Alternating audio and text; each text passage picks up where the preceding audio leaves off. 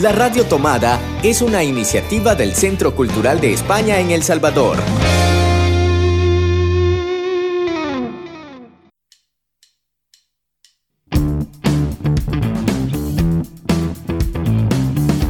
Estás escuchando Libertades.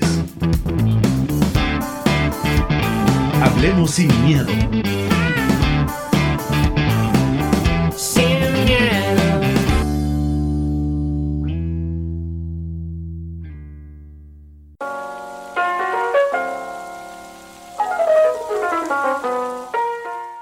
Hola a todos y todas, sean bienvenidos y bienvenidas a nuestro primer episodio de Libertades, Hablemos sin Miedo. Soy Germain Morataya y es un gusto estar con cada uno de ustedes. Libertades, Hablemos sin Miedo es un podcast que se encargará de dar una postura, de hablar de temas cotidianos, pero sobre todo enfocarnos en el cuidado psicosocial. En todos los programas nos acompañarán jóvenes que se destacan en distintas áreas, dándonos su postura ante los temas que tocaremos en este podcast. Por lo personal, es un gusto y un honor eh, tenerlos en este foro, pues en esta pequeña mesa de análisis. Y pues en este episodio estoy presentando a Cristina Rivas, nuestra encargada de análisis psicológico de los temas. Cristina, ¿cómo estás? Hola German, me encuentro muy bien y estoy muy feliz de estar con todos ustedes este día. Espero poder apoyar y dar mi aporte más óptimo para este tema. Muchas gracias, Cristina. Y también estamos presentando a René Magaña, tomar el análisis dentro del tema de construcción social y derechos humanos. ¿Cómo estás, René? ¿Qué tal? Hola, bastante bien. Aquí con ansias de iniciar una plática bastante nutritiva. Y no tengas duda de que esto eso va a pasar, créemelo, en todos los episodios. Eh, esta noche vamos a presentar a Luis Perdomo. Nos compartirá su postura dentro del área sociopolítica y al igual derechos humanos. ¿Cómo estás, Luis? Hola, Yerma. Feliz, emocionado de compartir este espacio con ustedes. Igual estamos emocionados por acá, Luis. Muchas gracias por el, el apoyo. Y estamos presentando a Gabriela Paniagua, quien nos dará su postura de los temas y también dando su aporte en su experiencia con temas de género. ¿Cómo está, Gaby? Hola, German, ¿qué tal? Muy feliz de estar con ustedes compartiendo con René, con Cris, con Luis. Y pues estoy agradecida de un espacio nuevo para que podamos hablar sin miedo, como lo dice nuestro lema. Y pues eh, ese, ese, vamos, vamos a ser fieles a ese lema, créemelo, vamos a, a, armar un, un, ambiente donde el hablar sin miedo pues sea más que correcto, más que legal pues. Y bueno, presentándome su servidor, Germail Morataya, yo estaré dando mi postura dentro del área de comunicación organizacional y desarrollo humano en cada uno de los temas. Y pues agradeciéndole chicos y chicas por ser parte de este proyecto, donde sin duda vamos a aprender, vamos a compartir y sobre todo vamos a crear un espacio para poder hablar sin miedo. Y bueno, vamos a dar comienzo a nuestro primer episodio aquí en Libertades, Hablemos sin miedo.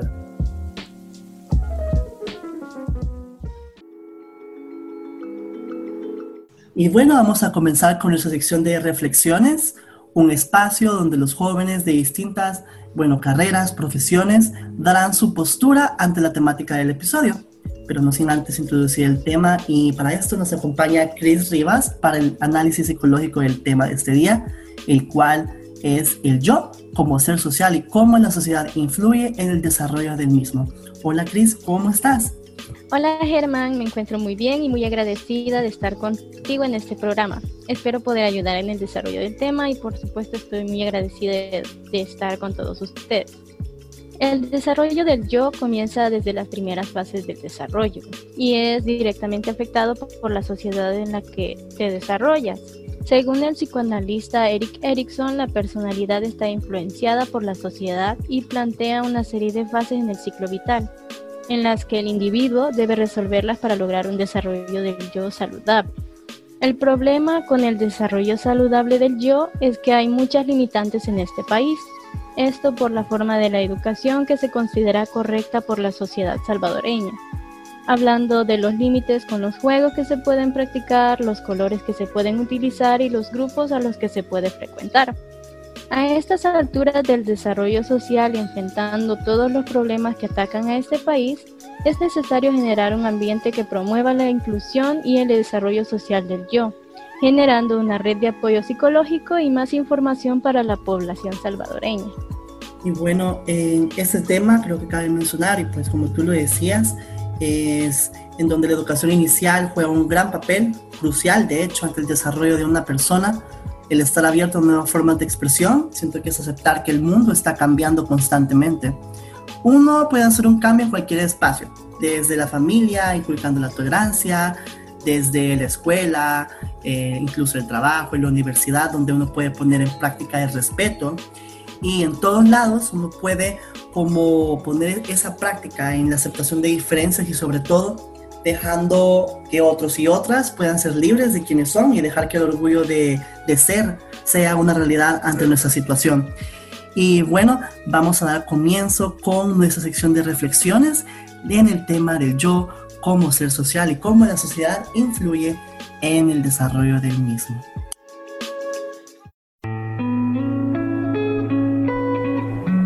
Y antes de pasar a nuestra primera sección de reflexiones, nos tomamos el tiempo de preguntarle al público una pregunta esencial para este tema del yo. Y esta es si has tenido miedo de ser tú mismo y por qué. Y esto es lo que nos respondieron. Sí, en algunas ocasiones, porque he tenido muy marcado que la sociedad dicta cómo tengo que comportarme. Y de hecho muchas veces he dejado de sentir y hacer por cumplir estas normas. Pues sí, fíjate que al inicio, quizás un par de años atrás, sí tenía miedo de ser yo mismo. ¿Por qué? Porque este, tenía miedo desde al rechazo en algún grupo social. En muchas ocasiones he tenido miedo eh, de ser yo misma, por eh, ser cohibirme demasiado, ser un poco cerrada, por el mismo hecho que la sociedad te impone el límite o porque te pueden criticar o porque te pueden juzgar. A veces me ha dado pena ser yo por sentirme raro con, con mis compañeros de colegio, con personas de mi edad, porque siento que muchos no se toman nada en serio entonces me ha dado pena demostrar de verdad mi forma de pensar. Sí, he tenido miedo de ser yo por muchas razones. Una de ellas es la típica de no encajar, sobre todo en la adolescencia que es cuando más aterra que te dejen atrás o que te aíslen.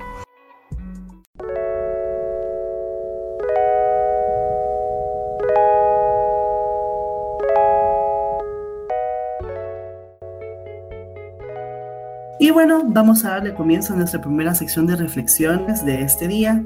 Es un tema muy interesante, soy muy honesto, pero antes de ello, quiero agradecer la opinión del público, específicamente a Rosemary Gómez, a Kelly Guillén, Alejandro Ayala, Lorelei Barahona y Javier Ruiz por darnos pues la respuesta a su experiencia. Y con esto vamos a dar comienzo a nuestra sección. Este día vamos a hablar del tema del yo como ser social y cómo la sociedad, cómo el mismo sistema se ve involucrada en el desarrollo del mismo. Y bueno, escuchando las respuestas que tuvimos en la encuesta, chicos y chicas, díganme, para ustedes, ¿qué influye en el desarrollo de nuestro yo? Pues técnicamente influye todo a nuestro alrededor, todo el medio en el que nos movemos. Influyen los padres, la escuela, los medios de comunicación, todo todo el círculo social en el que nosotros nos movemos influye mucho en nuestro desarrollo del yo. No sé qué piensan los compañeros. Sí, yo también estoy de acuerdo con eso. Fíjate, eh, desde, desde la comunicación social nosotros estudiamos bastante eh, la construcción de significados y eso es algo que se da bastante a través de los medios de comunicación. Hay que recordar también que los medios de comunicación no son los únicos que forman a una persona, ¿verdad? Sino que nosotros aprendemos y construimos significados con nuestro día a día. Como dice el primer axioma de la comunicación, todo comunica. O sea, de todo aprendemos, de todo sacamos conclusiones. Y en los medios de, pero los medios de comunicación especialmente tienen una responsabilidad frente a eso, ¿verdad? Porque lo que ellos muestran en pantalla o en, o en papel, en el caso de, la, de, medios impresos, ¿verdad? Eh, son significados intencionales, por así decirlo. Eh, de ahí es donde, donde nosotros entendemos qué es lo bueno, qué es lo malo, qué es lo raro, qué es lo, qué es lo aceptable y lo no aceptable dentro de la sociedad, ¿verdad? Estás en toda la, razón, créeme. O sea, ya abundando, eh, haciendo como una pequeña mezcla entre Cristina y, tu opinión, René, sí es muy importante mencionar que los medios de comunicación o sea, tienden a tener una gran participación también, influyen de gran manera en el desarrollo de, nosotros, pues, porque ellos son los que nos dan ciertos ejemplos, llamémosle estilos de vida, llamémosle modas, pero también es importante abonar que la educación que se nos da desde el inicio, la educación inicial, que esta es, y es, bueno, religioso básicamente, que comience desde la casa, con nuestros padres de familia, nuestras madres, desde ahí es donde se puede ver cómo una persona evoluciona, a pesar de que está pequeño o pequeña, ¿verdad? Y desde ahí uno va adquiriendo actitudes, aptitudes también, eh, sí, por supuesto, creo que influye tanto en la construcción de nuestro yo, ya bien lo decía Cristina, ella decía de que influye a todos los agentes socializadores, nuestros papás, la casa, nuestra escuela y todo lo demás que forma parte de nuestra identidad. Y es curioso porque es un proceso identitario en el cual vamos formando desde que somos bebés. Y bueno, que es adquirido, como voy a reforzar lo que decía René, desde el lenguaje, desde esa interacción social. Y pues se van formando estos simbolismos y los significados y significantes. Pero también se van adaptando roles sociales. Y bueno, ya lo leímos con Vygotsky, que lo estábamos discutiendo en una reunión que tuvimos, pues además el lenguaje no es solo que influya en nuestro aprendizaje o en nuestro proceso, sino que también es nuestro proceso, porque se van forjando habilidades cognitivas que al final del día somos nosotros y pues, que las vamos usando para poder accionar y poder ser seres sociales. Sí, realmente son varios factores sociales que, rigen la esencia del yo, pero al final de cuentas todo deriva desde lo mismo, la educación inicial. Y así como decía, Gaby, inicia desde que somos bebés, pues. Y me llamó bastante la atención eh, cuando estábamos viendo alguno, al psicólogo de John Piaget, que habla de la educación inicial, de la escolarizada y la no escolarizada.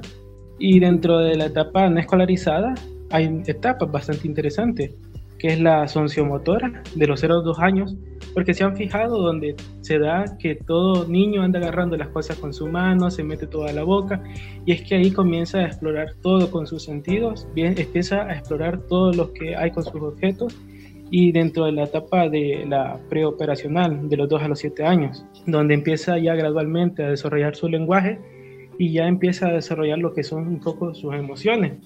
Y también lo de Eric Erickson, que trata, me llamó la atención, de una etapa que habla de la laboriosidad y la inferioridad. Y es ahí donde empezamos a, hacer un, un, ejercicio ya de identidad y de personalidad que nos va a regir ya para futuro, porque ya estamos en la etapa escolarizada de los 6 a los 12 años. Y si vemos la, la inferioridad desde pequeño y la adoptamos y ya estando en una sociedad bastante competitiva, nos va a afectar mucho a la hora que querramos desarrollar nuestra esencia. Pero si adoptamos desde pequeño una laboriosidad, vamos a ser más resilientes, vamos a adaptarnos más a los diferentes factores sociales que vayamos a tener. Eh, eso es muy cierto, de hecho. Yo, por ejemplo, abogo más en cuanto al tema de educación ya estando fuera, o mejor dicho, escolarizado, hablando que el sistema, al menos el de aquí, solo se les limita como a aprender lo que ellos creen que es importante. En este caso podemos tallarlos o podemos etiquetarlos como lógico-matemático, por ejemplo. Sí, es muy importante tener un, conocimiento lógico-matemático, pero en sí no lo es todo. Aquí en El Salvador, el lógico-matemático se globaliza demasiado que olvidamos qué es lo importante, el desarrollo humano, la educación en, cuanto a educación mental, eh, los sentimientos, Entonces, yo siento que este tipo de, de más que todo, la, la, la manera o el tipo de educación que el país maneja, mm, está como deshumanizando cierta parte también del, del, del, desarrollo, ¿no? Sí, eso, eso a mí me suena bastante cuando hablamos de, eh, de la educación basada en competencias, ¿verdad? Que tiene que ver con manejar lo concreto, como vos mencionás, eh, que se refiere al tema de las matemáticas, ¿verdad? Eh, cosas que son concretas, que se pueden contar, pero por ejemplo para temas más humanísticos, más artísticos, ¿verdad?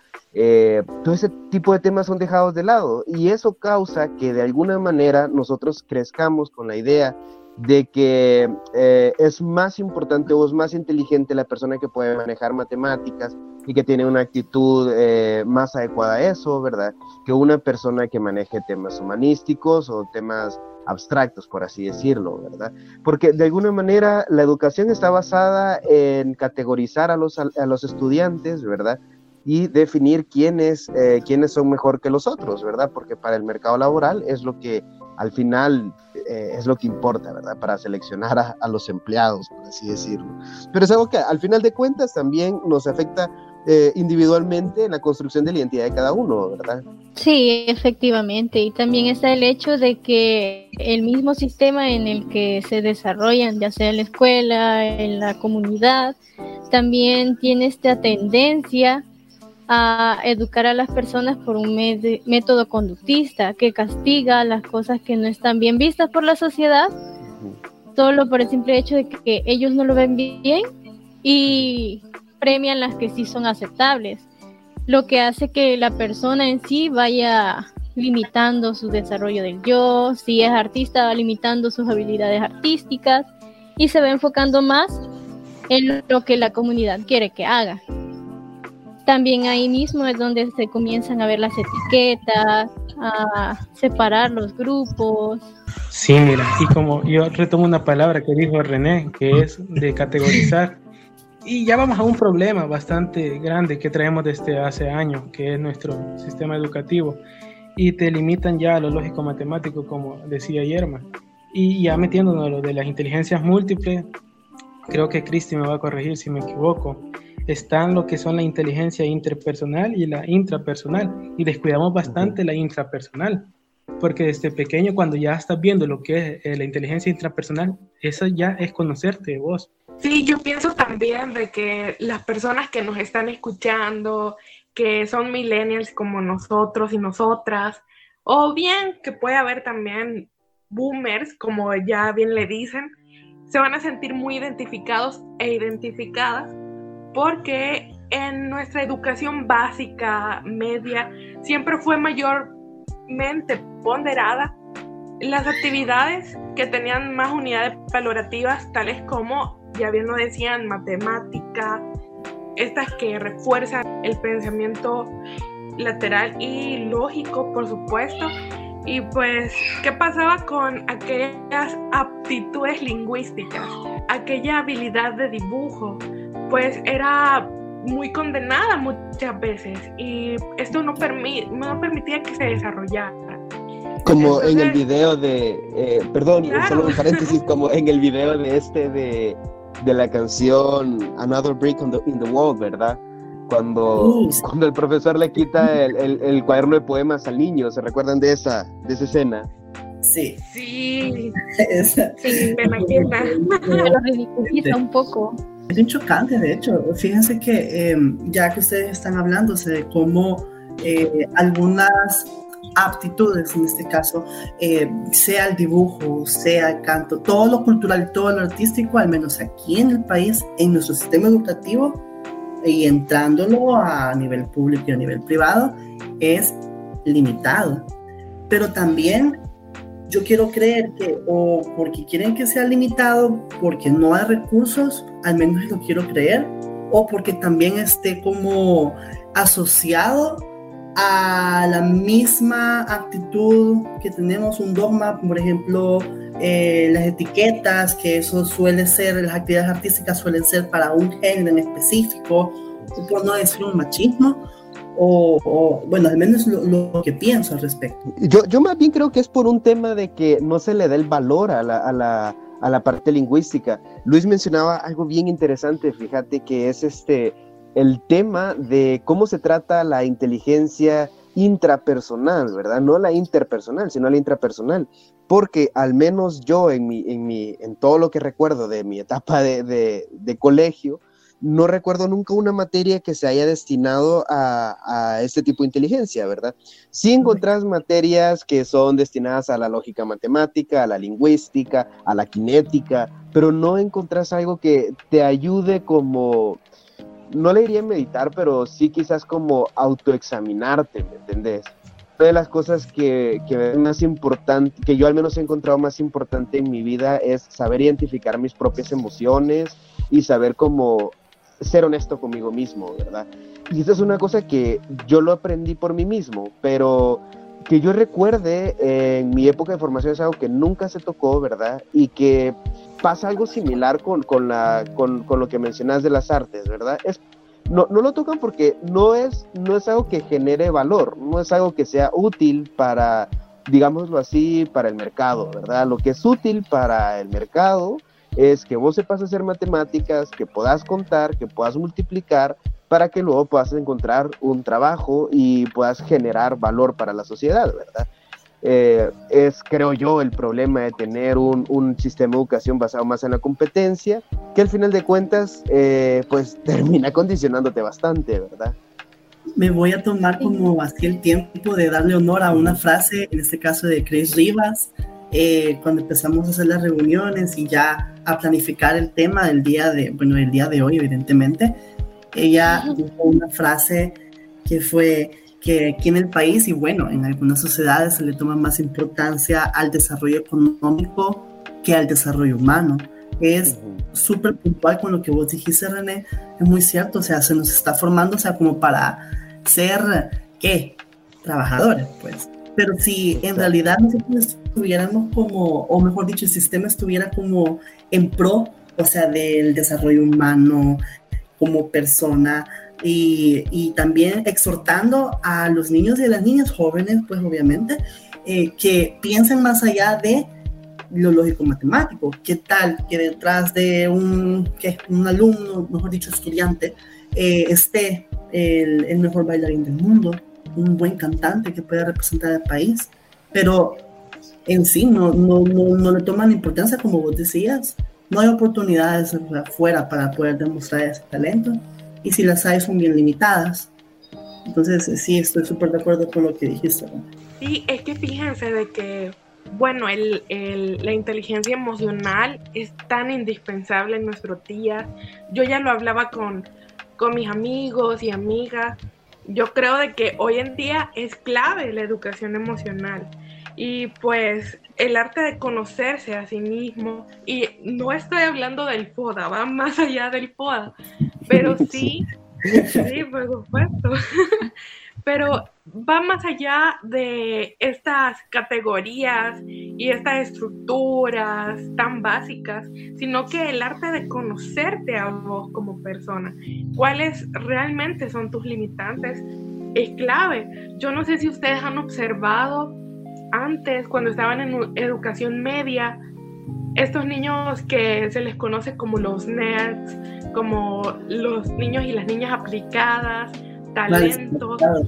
Sí, claro, que se sometían muchas veces, no siempre, a regímenes muy duros y pues se inhibían ellos y ellas mismas. Y que cuando crecen y se instauran en una sociedad, no son esas personas que la gente esperaba. Y pues, claro, y pues muchas veces es por esto mismo de la educación emocional. Y creo de que es tan clave que puede afectar todo un desarrollo. Definitivamente. Sí. Eh, yo no sé si, al final mencionaste, o sea, por ejemplo, todos en el colegio, escuela, instituto, eh, tuvimos la oportunidad de ver ciertos eh, grupos segmentados, por así decirlo. O sea, un grupito que era como el más, digámosle la palabra, relajo, el grupito que era como aplicado y todo, como mencionaba Gaby. pero yo no sé si este tipo, o sea, de grupos o más que todo una persona a nivel general, siempre por la misma falta de una educación eh, un tanto precaria a nivel emocional y también a nivel inicial, o sea, ya información de persona, al final esto se ven como en, en, la obligación, por así decirlo, o se ven en ese tipo de aceptación que van buscando otros como otras fuentes. En este caso pueden ser los medios de comunicación, por ejemplo, donde están buscando como ejemplos, o sea, de, de, de vida, de cómo ser, de cómo actuar. O sea, ha pasado eso básicamente, pues, en, en lo que va pasando los años, ¿no? Definitivamente. Eh, los medios de comunicación tienen una influencia bastante grande, más hoy en día, en el desarrollo del yo, porque es ahí donde vemos reflejos de personas, a veces incluso ídolos, que los niños me forman a los que quieren llegar a ser, ya sea artistas, modelos, cantantes, y de ahí sacamos nuestro modelo, de ahí sacamos cómo tenemos que actuar, si el artista, si el si la cantante o el cantante o el periodista tiene actitudes agresivas hacia otras personas, la persona que está viendo la televisión, que toma a esa persona como modelo, de hacerlas también. Sí, exacto. Fíjate que justamente eso de los artistas es un punto de partida del que podemos sacar un montón de tela que cortar, ¿verdad? y, este, y porque básicamente los artistas son, como vos decís, son modelos en los que, en los que empezamos a, a construir el significado de las cosas, ¿verdad? Y eh, un poco abonando al, al, al, tema que también mencionaba Gaby respecto a, eh, a la importancia de la inteligencia intrapersonal, ¿verdad? Conocer la, la inteligencia emocional. Eh, es referente al hecho de que yo creo que ahí existe un gran estigma, para serle sincero, porque ¿qué interés va a tener la sociedad en, en enseñarle a los niños a conocer sus emociones cuando las emociones es algo, es una palabra bien femenina? no sé si me entienden, pero generalmente cuando se habla de personas emocionalmente inestables o personas que no pueden controlar sus emociones, generalmente se habla o se etiqueta a las mujeres de eso. Y se suele decir de que, ah, es que la mujer cuando está enojada es, es una diabla y que no sé qué cosa, un lenguaje bien machista, exacto, pero lo que pasa es de que esto obviamente no es exclusivo de las mujeres, es algo que, que que sucede también en los varones. Lo que pasa es que en los varones desde el inicio, desde, desde muy temprana, se te, de alguna manera se te enseña, incluso de forma bastante inconsciente, que las emociones es algo que vos tenés que reprimir y si te sentís más, pues, pues peleas con alguien, si alguien te hace sentir mal, pues lo, lo, ofendes de vuelta, ¿verdad? O sea, es una manera de, de tratar de solucionar tus emociones a través de la agresividad, ¿verdad? Entonces, cualquier otra manera, pues parece algo que no haría un hombre, ¿verdad? Eh, a mí me parece que ese tema tiene mucho que ver con, con, el machismo, ¿verdad? Y de muchas maneras está relacionado con lo que Chris decía, que es este, lo, de, lo de los artistas, ¿verdad? Cómo los artistas que son, eh, que ocupan un papel tan importante en los medios de comunicación, eh, ayudan a, fomentar ese significado o por el contrario lo ayudan a, reconstruir, ¿verdad? Eh, abundando un poco lo que dijiste, René, con respecto eh, de querer etiquetar, o sea, ciertas emociones. Bueno, primeramente, las emociones no tienen ningún tipo de género. Y Exacto. Segundo, el sentir, el sentir no está mal. Que el que diga, ay, el llorar es para débiles, porque incluso hasta con los sentimientos negativos como la tristeza, eso también le etiquetan en cuanto a un género, a que el llorar para niñas, o también le etiquetan diciendo, ah, es que sos débil. Y no, de hecho no. O sea, el llorar para mí por lo menos es de valientes, aceptando también lo que vos estás sintiendo. Ahora con lo que también tocabas en cuanto a cómo, cómo esto, o sea, cómo de, de, parte de los niños, de los varones, por decirlo así, el cómo se le va construyendo desde pequeño que el ser violento te va a dar, mm, llamémosle estatus, pero desde aquí se arma también ese concepto del macho alfa, o sea, el querer como tomar el territorio de, de, pues, de todo, pues, y ahí está como haciendo un desarrollo del yo, o sea, hiper erróneo, un error garrafal, o sea, para el futuro, que no sabemos cómo va a tomar el niño, el infante en este caso, cómo va a tomar esa idea cuando ya pasen los años, ¿no? Entonces, es muy, muy importante también mencionar eso. Sí, por supuesto. Eh, bueno, una de las cosas que pasan, retomando lo que ustedes dicen, esto de que las niñas, lo ideal y el significante de mujer y de niñas y de feminidad como tal es esta suavidad, esta um, accesibilidad y esta forma de ser, ¿no? Y bueno, no es casualidad de que se cualifiquen los colores, rosa de niña, que muchas veces a mí me llama la atención de que la gente lo relaciona el rosa con estas actitudes. Sí, y el celeste o azul o colores primarios para los niños. Y bueno, no sé si ustedes han visto esta práctica de, de fiestas como Gender Reveal. Para quien no sepa, es esta fiesta previa al baby shower, en donde la gente lo que hace es llenar un globo de helio con papelitos azules, si es niño, y, y papelitos rosas si es niña. El punto es generar este efecto sorpresa para los invitados y las invitadas. Y es una práctica pragmática que viene desde hace mucho tiempo, desde 1910 creo yo, que ya había muñecas de papel con rostro rosa, por ejemplo. Y es una tendencia este gender reveal en Instagram. O sea, hoy en día la gente lo hace, es como un requisito social. Y yo a veces lo critico mucho porque, pues, me pregunto si la gente se lo cuestiona. O sea, no, no hablo con que ya no voy a ir al gender reveal de, de la Cris, ¿verdad? Pero sí, o, de, o de René, ¿verdad? pero sí, pero sí me lo cuestiono. ¿Ustedes qué piensan? Mira, lo, lo, que yo puedo observar es que eso mismo de los colores ya intentan categorizarte a la fuerza tu género, pues. Y hace ratito mencionaron algo también que sobre el machismo, pero mira, eh, el machismo, además de ser generacional, está tan impregnado socialmente que estamos viendo mujeres machistas o, incluso la estamos viendo con micromachismos. Y o sea, no, no es tanto una práctica de, de, solo los hombres, pero sí es una práctica generacional que ha influido dentro de las mujeres también.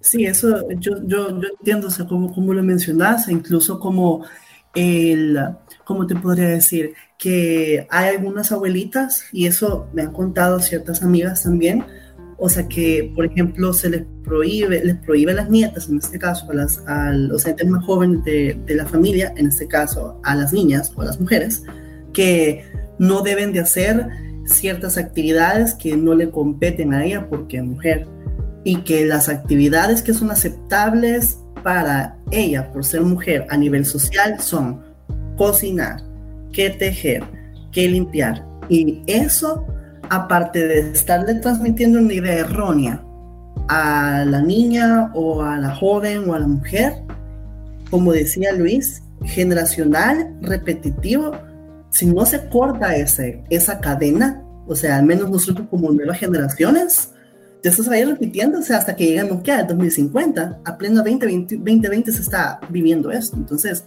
eh, siento, y tiene mucha razón Luis, que esto sería de, de raíz. O sea, ahora tenemos la oportunidad, tanta fuente que tenemos todavía.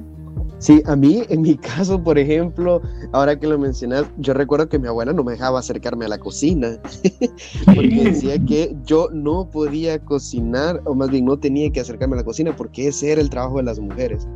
Ahora, a mis 25 años, soy un inútil para la cocina, pero poco a poco, gracias a la cuarentena, gracias a la cuarentena, he aprendido a cocinar. Ahora, Ahora ya lo puedo hacer, fíjate, ya me puedo hacer un cereal con leche. No, ya, ya, ya, ya, sabía hacerme mis platos desde antes, pero sí, es, es, una cosa que siempre me pareció curiosa porque al menos la mayor parte de mi infancia la pasé bien cerca de mis abuelos y siempre tuve como esa formación, ¿verdad? De, no, no te acerques a la cocina porque eso es solo, solo para mujeres. Y yo así, pero ¿y qué pasa? Un día me voy a vivir yo solo, ¿verdad? Ahí la riego. Y es cierto, y un mencionar súper rápido, así como súper asociado o sea, lo que hablamos de la educación inicial, vaya, veamos por ejemplo el ejemplo de los colegios. Eh, siempre, siempre en los colegios se separa, o sea, bueno, en, algunos colegios, no en todos, se separa por género todo. Pero ¿qué nos ponemos a ver? Eh, los niños o los varones están jugando fútbol, están jugando básquet. De ahí las niñas están jugando o solo están haciendo ejercicio o solo están jugando voleibol. Hasta los mismos deportes, ellos tienen esas etiquetas también, o sea, de, de, de, de quién puede fungir, quién no. Bueno, ahora en este ya son tiempos un poco más abiertos, esperando yo ya sea un poco más receptiva y decir, bueno, pues yo puedo hacer esto, y derecho. Sí, eh, y fíjate que a todo esto yo quiero mencionar una cosa que me parece bien importante, que es la manera en la que, en la que concebimos los géneros como sociedad.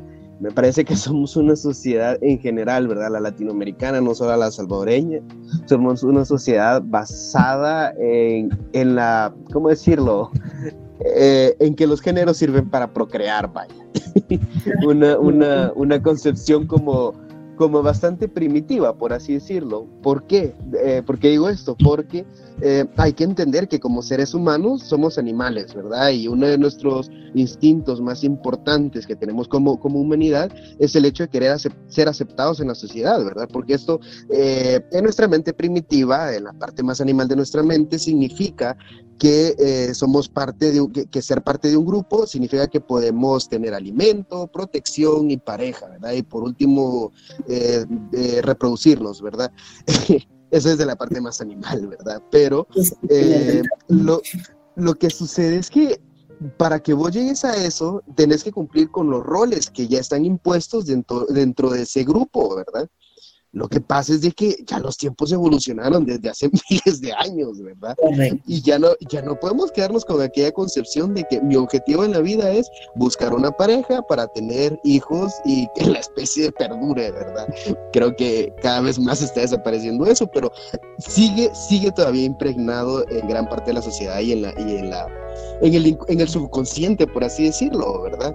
Queda eh, queda como, como aquella, o sea, no sé si a ustedes les ha pasado, pero eh, eh, sí, se, sí se escucha gente que dice, ¿cómo vas a encontrar una novia con esa actitud? ¿Cómo vas a encontrar un novio siendo así, verdad?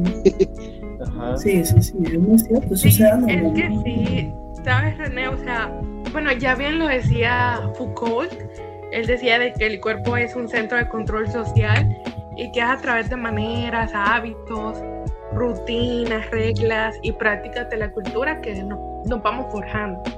Yo sí, invito a, a cuestionárselo todo. ¿Por qué? Porque adoptamos una verdad como verdad absoluta.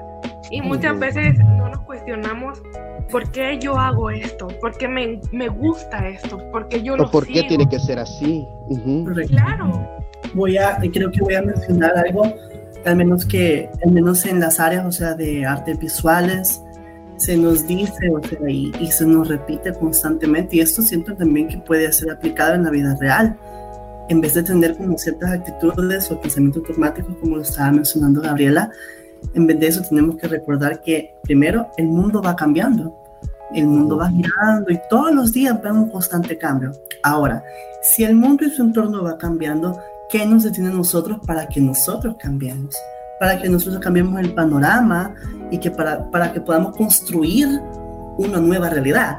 Ejemplo, eh, mencionando siempre lo de, la, lo de las parejas, en este caso, René, eh, hay parejas que en sus medianos 30, que ellos dicen y expresan que no quieren tener hijos.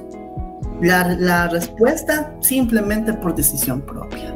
Entonces, eso es válido también escucharlo, o sea, más en, este, en estos tiempos, pues obviamente.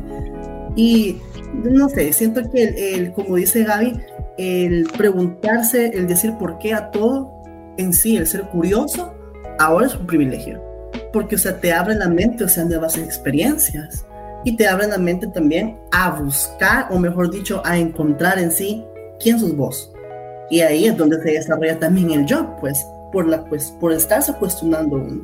Sí, exacto. Sí, en efecto, este, preguntarse siempre el cosas ayudan a desarrollar el yo, pero hay algo que limita mucho el hecho de que te lo preguntes hoy en día. Por ejemplo, las redes sociales, las modas que se tienden a seguir sin que uno se lo pregunte. O sea, hay como challenge que la gente hace en las que ellos simplemente los hacen por seguir la moda, ¿no? Por seguir el grupo. Pero nunca se preguntan por qué es que estamos haciendo. A veces se hacen challenge para donar a caridad, pero las personas terminan haciéndolo solo por diversión, ¿no? Es como que eso, las modas limitan bastante el preguntarte cosas y el desarrollar en sí una personalidad propia. Eso, eso pasó con el Ice Bucket Challenge, ¿te acordás? Sí. eso mismo pasó, es cierto. el Ice Bucket Challenge tenía una, una finalidad social, por cierto. Y, pero la gente, llegó un punto en el que la gente lo hacía solo porque quería echarse agua. porque quería estar en la moda. Exacto, no sabía realmente el significado del, del, challenge. Pero eso también ya recae en un problema, fíjate, de, de identidad con el yo. Porque Vaya, voy a entrar un poco a meter lo que son los medios de comunicación y redes sociales y cómo están influyendo en esto de la moda. Y es que los medios de comunicación, incluyendo las redes sociales, se han vuelto herramienta perfecta para la manipulación de masas. Pues. Entonces, ahora cuando se hace algo viral, o sea, te ves bien manipulado y son cosas en las que vos no te sentís encajar y venís a replicarlo acá. Y no solo con, con las modas de, de tirarte agua. Hemos visto modas que han sido bien tóxicas incluso. Eh, no sé si vieron unos que se tiraban al río. Y ah, sí. hemos visto otras modas también, lo, las emo que tuvimos, vimos bastante suicidio, pero es por lo mismo que, que, te están vendiendo ya etiquetas que no se apegan socialmente a lo que tenemos como país. Y cuando vos ves ya dentro del país que no encajas, vas y te ubicas en las redes sociales o los otros medios y ves, bueno, ahí está el moda en otro país y la querés adaptar aquí.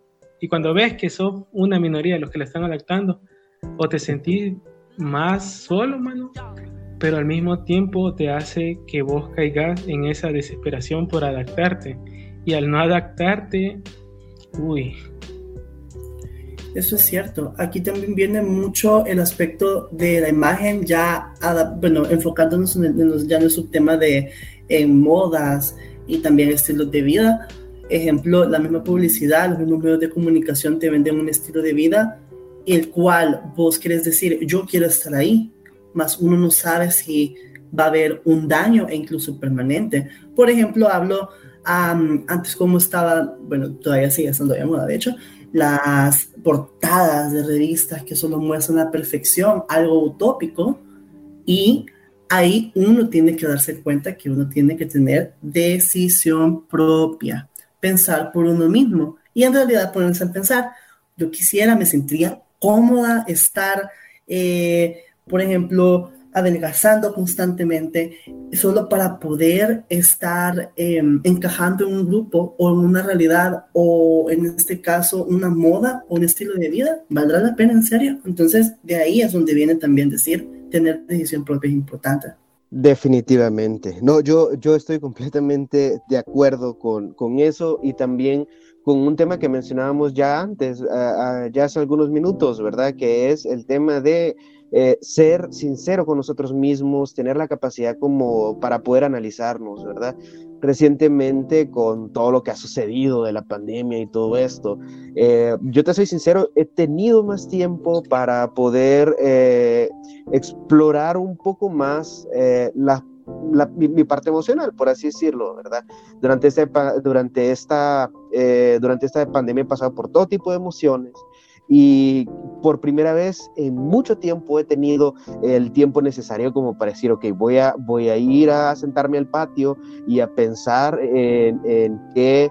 Eh, en, por qué siento esta emoción, ¿verdad? ¿Qué, ¿Qué, es lo que me enoja? ¿Qué es lo que me hace sentir triste? ¿Por qué me, por qué me siento feliz, verdad? Y creo que es, es una de las partes positivas de la pandemia, por así decirlo, ¿verdad?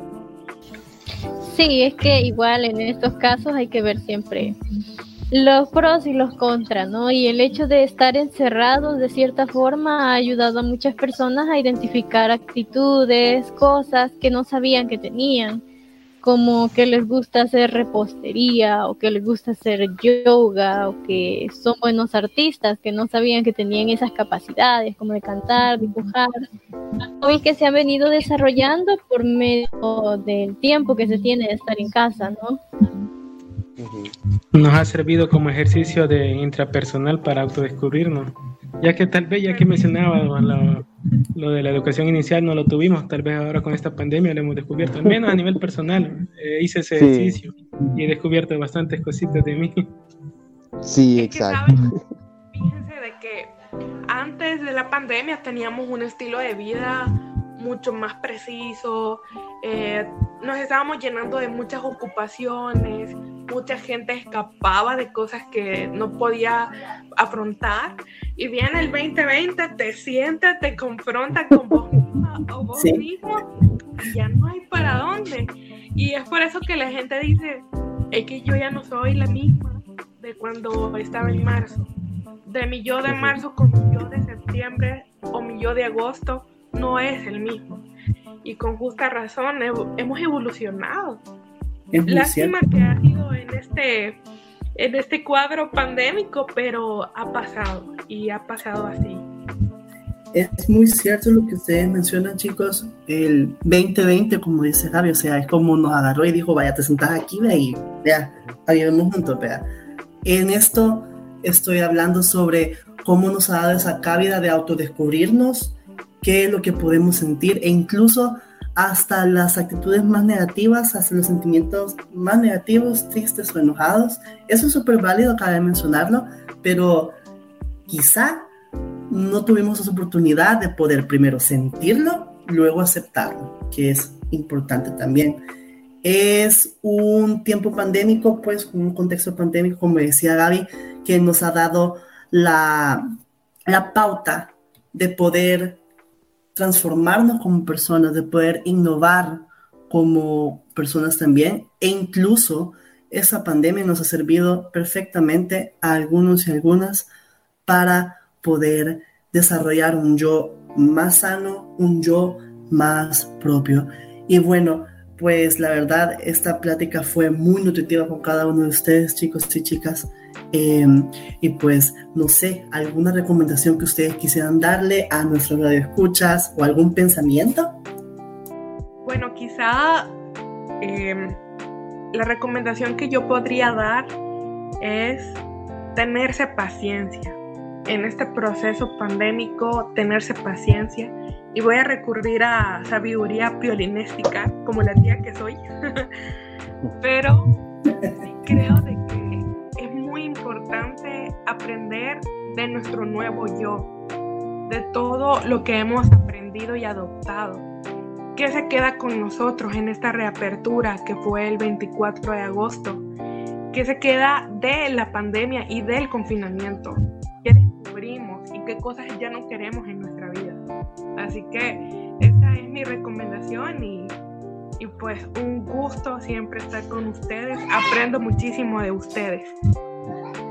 Yo, yo también quisiera agregar algo que es respecto a ser honestos con nosotros mismos, ¿verdad? Eh, fíjate que, como te dije, a mí la pandemia me sirvió bastante porque es, muchas veces es muy difícil para nosotros mismos decir algo como, o sea, como siquiera pensarlo, aceptar que tenemos envidia de alguien, por ejemplo, o aceptar que estamos enojados por un tema. Y eso, eh, pues yo creo que para poder hacer un examen propio es necesario aceptarlo y afrontarlo, ¿verdad? Pero una última, eh, una última conclusión, un último mensaje que quisiera dar es que es esto, que a nosotros, bueno, a mí por lo menos me gusta recalcar siempre la importancia de los medios de comunicación en la construcción de la cultura, pero muchas veces olvidamos que los medios de comunicación también somos nosotros. Es decir, eh, no solamente hablamos de los medios masivos, sino también como nosotros eh, en nuestras redes sociales, no redes sociales de Internet, redes sociales de los contactos de, las personas que conocemos, ¿verdad? Como en nuestro ambiente, en nuestro círculo social, eh, aprobamos o desaprobamos actitudes. Por ejemplo, con todo este tema de hablar sobre la generación de, de cristal, que, los, que la comunidad LGTBI aquello, o que los o, hablar de racismo de una manera despectiva, al final de cuentas no sabemos si la persona con la que estamos hablando se siente identificado con uno de estos grupos y lo que estamos haciendo es quizás reprimiéndolo más, ¿verdad? Creo que es necesario que empecemos a adaptar un discurso y eh, una forma de comportarnos con una mente más abierta, ¿verdad? Y, dejar de, por más que digamos, ah, es que solo un meme, es solo un chiste, ¿verdad? Pues no lo es. Construimos de alguna manera con eso, ¿verdad? Sí, mira, yo ya como conclusión, en las diferentes etapas de la vida y edades en las que nosotros estemos, ya estamos con una personalidad o una esencia prácticamente definida. Pero eso no, puede, no tiene que ser impedimento para mostrarnos cerrados y hay que ser abierto, como decía René, abierto a quitar esas líneas generacionales que hemos tenido, a quitar prácticas machistas, prácticas adultocentristas y muchas prácticas que son perjudiciales para una próxima generación y para una buena construcción social que hemos necesitado. Entonces esa construcción empieza desde nosotros y siempre hay que aprovechar las oportunidades que nos da la vida y hay que sacar lo positivo de esta pandemia. Porque como les decía, la pandemia al estar uno solo y en contacto algunos con su familia, ha ayudado a generar vínculos, ya vínculos con su familia y es importante también tener el vínculo con uno mismo y el conocimiento propio de uno. Sí, y a mí me gustaría aportar más como para el desarrollo del yo, como que sí es necesario, de cierta forma, aunque independientemente de la edad en la que estemos, analizar un poco más, analizar lo que hacemos, lo que vemos, darnos un tiempo para analizarnos a nosotros mismos y para ver qué nos gusta. Puede ser un tiempo para leer un libro que te guste, un tiempo para dibujar, un tiempo para cantar, un tiempo para lo que tú decidas, incluso meditar, si eso te hace sentir mejor, pero un tiempo que sea directamente para ti, para poder tener un tiempo para analizarte, para conocerte a ti mismo como ser social, como ser individual y para desarrollar un poco más tu yo. Siento que en ese contexto de pandemia y también en un contexto normal es muy importante, primero, estar abiertos al cambio y segundo, ser parte de ese cambio. Si hay actitudes que son incorrectas, al menos en la construcción del yo de otras personas, se puede detener perfectamente y eh, en el contexto de pandemia, eh, esto al menos en mi experiencia me ha enseñado cómo aceptar en sí lo que yo siento de manera más abierta, ser un poco más sensible conmigo mismo y pues exhortándoles a todos y a todas también que pues se den esa oportunidad de escucharse y sentirse y aceptarlo. Y bueno, la verdad que, como les había dicho, eh, ha sido muy nutritivo hablar con ustedes, ha sido una muy buena experiencia y pues nos falta episodios, nos falta temas del cual vamos a compartir, a dar nuestra, eh, nuestra postura, claro está, ¿no? Y agradeciéndole a René Magaña, Gabriela Paniagua, Cris Rivas y a Luis Perdomo por ser parte, pues, de este panel. Y bueno, eh, esperando que se encuentren bien y nos despedimos eh, de esta primera sección de reflexiones. Muchas gracias chicos y chicas, agradecido con ustedes. Un gusto, saludos a todos. Gracias a vos por invitarnos, German. Gracias. Gracias a ustedes chicos. Y ahora vamos a seguir con nuestra siguiente sección.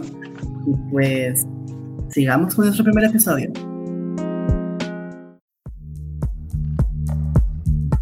Y dando seguimiento al programa, vamos a estrenar nuestra sección de musicales. Es un espacio donde exhortamos a todos y a todas a que exploren ese talento musical que llevan dentro, a que no tengan límites de expresarlo y sobre todo también demostrar que El Salvador tiene talento.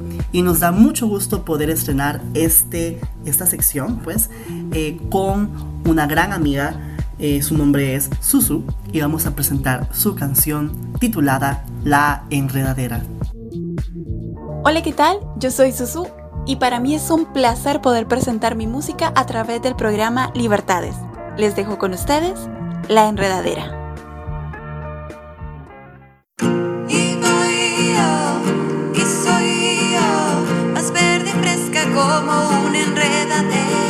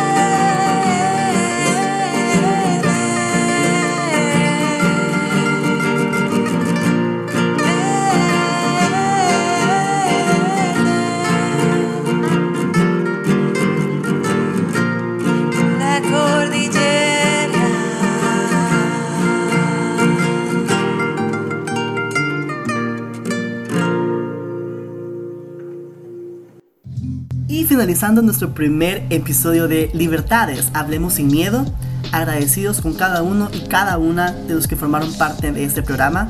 Muchas gracias a los participantes de la opinión pública de Reflexiones. Muchas gracias a Susana Barahona, a Susu, por abrir, por estrenar nuestra primer sección de musicales. Y gracias a todos ustedes, bueno, por, por escucharnos e invitarles a que nos escuchen en nuestro segundo episodio dentro de 15 días, siempre sintonizándolo en la radio tomada. Y pues bueno, nos despedimos deseándoles lo mejor, muy buenas vibras y que anden con cuidado en esta reactivación económica. Recuerden siempre usar mascarilla y ser responsables y conscientes. Saludos a todos y a todas y pues bueno, abrazos.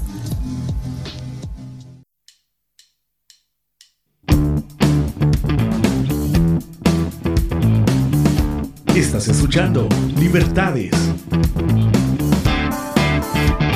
Hablemos sin miedo. Sin miedo.